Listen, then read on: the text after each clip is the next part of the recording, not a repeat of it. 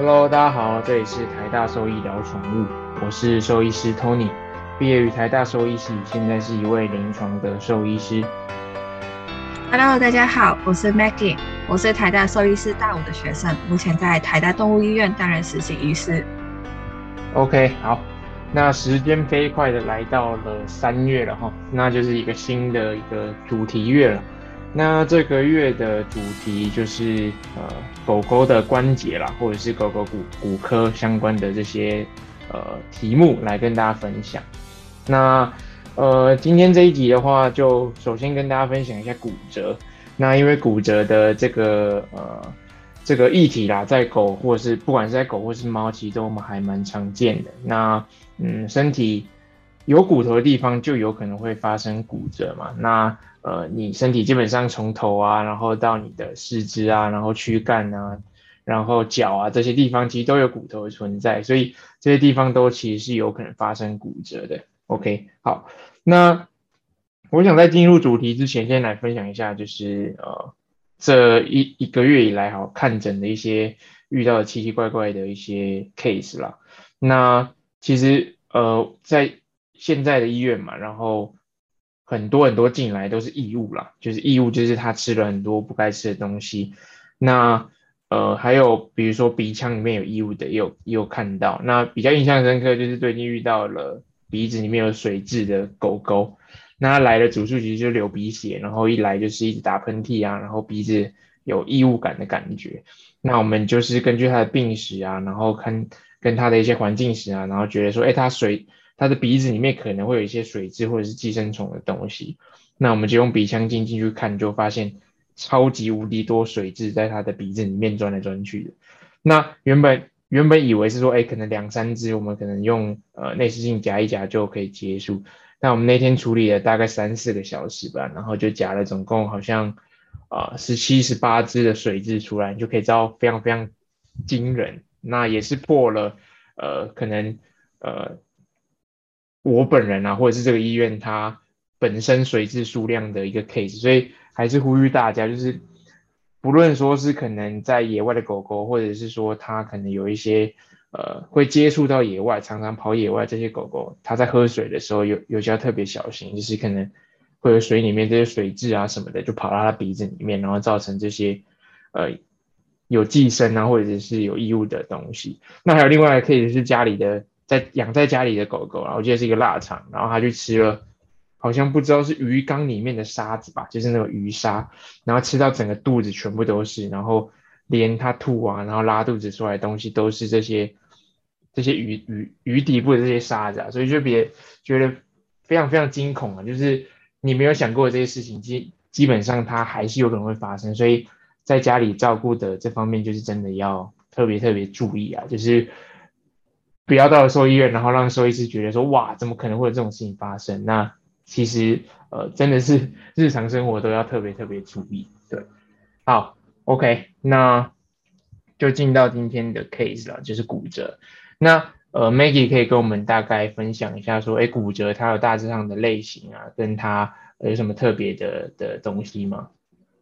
嗯，那刚刚学长都有提到说，骨折骨折其实可以发生在我们身体的各种各样器官啊，就是各个各样地方的，然后只要有骨头都可以。那其实我们要谈到骨折，其实有很多原因嘛，我们要首先知道什么原因，有可能是比如说狗狗它被车撞到。那可能就会发生一些骨折，也有可能是比如说跟人家打架，然后就是被咬伤或是怎样，也有可能是从高处落下都有。那我们通常骨折其实有分，主要先分两类啦，一个是简单的跟一个复杂的。简单的话就是你一个骨头长骨头它断成两个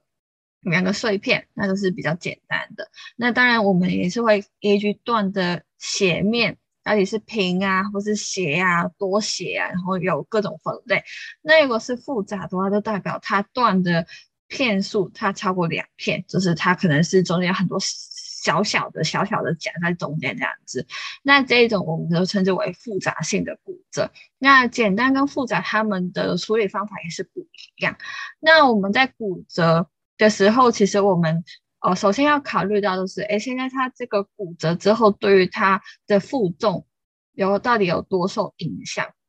因为虽然狗狗比如说骨折了，它可能会痛，但是它还是会想要动啊，就是它还是要去吃东西啊，所以它可能也是会就是持续去使用那一只就是受伤的脚。或是真的不行的话，他就会用其他脚去分摊那一只脚的重量。所以，如果你那个骨折没有处理好的话，第一就会可能会严重到它本身那受伤那一只脚的情况更加恶化下去，也有可能是在没有处理好的时候，其他脚会受到影响。所以，骨折这个事情啊，我们第一时间就是要立刻去处理，无论是痛。或者它负重的问题，那有关负重的话呢，都会牵扯到我们之后到底怎么去处理骨折，就是我们用什么材质去处理这个骨折。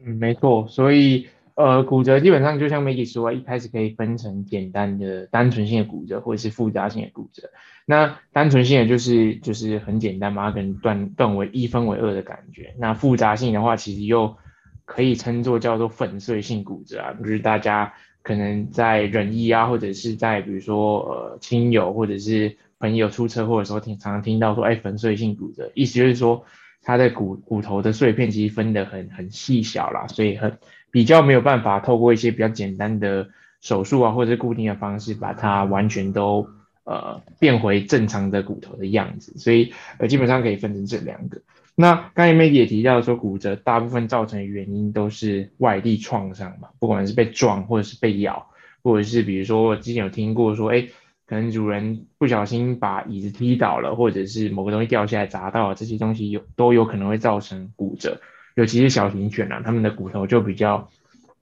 比较脆弱嘛，所以就有可能造成这些呃外伤创创伤性的这些骨折。那另一个大方向的骨折就是病理性的骨折那病理性的骨折很长，多半的这些呃呃原因都是因为肿瘤，因为肿瘤性的原因造成，不管是骨溶解啊，或者是骨头的本身的质地变得比较比较脆弱，所以它就有可能因为呃压迫啊，或者是一个轻简单的一个外力的重击，就造成骨折。那这个。这个的骨折比较难透过一些手术啊，或者是外科治疗达到修复了，因为你就想嘛，它本身骨头的健康的程度就不是那么好，所以它比起一般正常外力创伤的骨折还要难来治疗，或者是难来把它呃接回去了，所以呃又可以分成说就是这两个，那另外又可以额外再分，比如说是开放性的或者是封闭性的，就是 close 或者 open 的 fracture，那。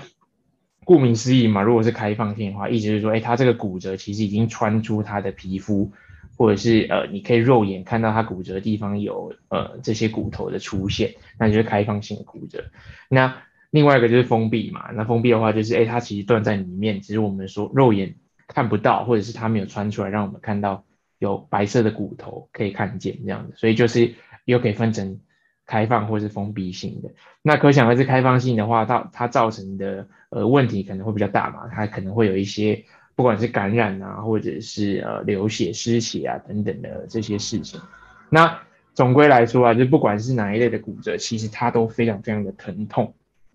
那还记得我们之前在呃 Clubhouse 里面讲过嘛，就是分享过，哎，手术的止痛其实最常见的，应该说最疼疼痛的这些。呃，手术的类型第一名就是骨科嘛，因为骨科就是非常非常痛，然后再第二个就是神经方面的痛，然后第三个就是大范围面积的这些呃团块啊或者是体表的东西要切除的时候也是会非常痛，所以骨科的疾病不管是哪一种骨折，以上说的都是非常非常疼痛的，所以在骨折的病患一定要呃想好就是做好这些止痛的的管理了。对，那再来就是说，哎，那既然我们知道说骨折这件事情，那我们要怎么样去做治疗，或者是有什么方法可以来达到骨折的修复？Maggie 可以大致跟大家分享一下吗？嗯，那首先的话，我们比如说，好，今天假如你今天的狗狗或是猫咪它真的骨折了，那你带到兽医院，那兽医第一时间会先做几个东西啦，就是我们要先。判断一下他现在的骨折的状况到底是有多严重，所以很明显就是我们可能会先触，就是摸一下，就摸一下他疼痛的地方，然后还会观察一下他走路的状态，然后一定的话就是会拍一张 X ray，因为我们在 X 光底下我们可以看得到他骨头目前的状况是怎么样，但是 X 光底下大家一定要注意，因为 X 光它是两秃顶所以它其实没办法真的很明显看得出那个我们立体的状况，所以有可能我们在秃顶底下觉得哎好像还好，但实际上的话可能也是很严重，因为我们这个是要考虑到负重这个东西是一个立体的状况，而且我们也是要考虑到除了那一只受伤的脚以外。动物整体本身的身体状况是怎么样？因为通常大家可能会想到说，哎，那如果骨折，那你就动手术啊，就是动手术把它们拼在一起不就好了嘛？但是首先就是。骨科的手术通常都是一个我们可能麻醉时间比较长的手术，所以病患的身体状况，特别是肝肾指数，他有没有办法代谢一些麻醉的药物也是很重要。另外就是说，哎，除了那只脚以外，其他脚呢？其他脚有没有其他影响？比如说，你想一下，今天一有些动物它本身就只剩三只脚，那如果其中一只脚受伤的话，就等于他只能靠另外两只脚去负重，那他要考虑的因素肯定就比其他健康狗狗四只脚的狗狗，它肯定要考虑更多，对不对？那所以也会延伸到我们之后有不同的方法去处理，而且其中一个也是很重要，就是其实事主们的参与也是很重要，因为在我们去做手术之前，我们会有一个评估表，就是除了刚刚我提到的那些像素。要考虑因素以外，其实其中一个要考虑的点是有关事主你们的配合程度，就是到底你们有没有办法好好去根据我们跟你讲的去照顾动物那个伤口，因为手术过后它有伤口的，一定会牵扯到伤口照顾这一方面。那如果是你的伤口照顾没有很好的话，就算你的手术很成功啊，你还是最后可能会有一些手术后的。呃，并发症，比如说感染啊，或是你植入去的，比如说骨钉啊，或是其他东西，它可能跑出来什么之类。所以在真正你要去处理一个骨折的 case 之前，我们考虑因素很多。那像我们回到一开始的时候，我们有谈到有骨折有分两种嘛，一个是简单型的，一个跟粉碎型的。那我们。所有处理骨折最大的想法就是，我们希望尽量把两个断面靠得越近越好，就是让他们呢就并在一起，最后是贴在一起，这样子身体其实会慢慢慢慢把它恢复。那如果你假如这个断面没有好好并在一起，比如说有一些高低落差的话，其实中间会开始慢慢有一些骨赘的增生。那那个骨椎其实会影响到我们的功能性，就是有可能它就算最后真的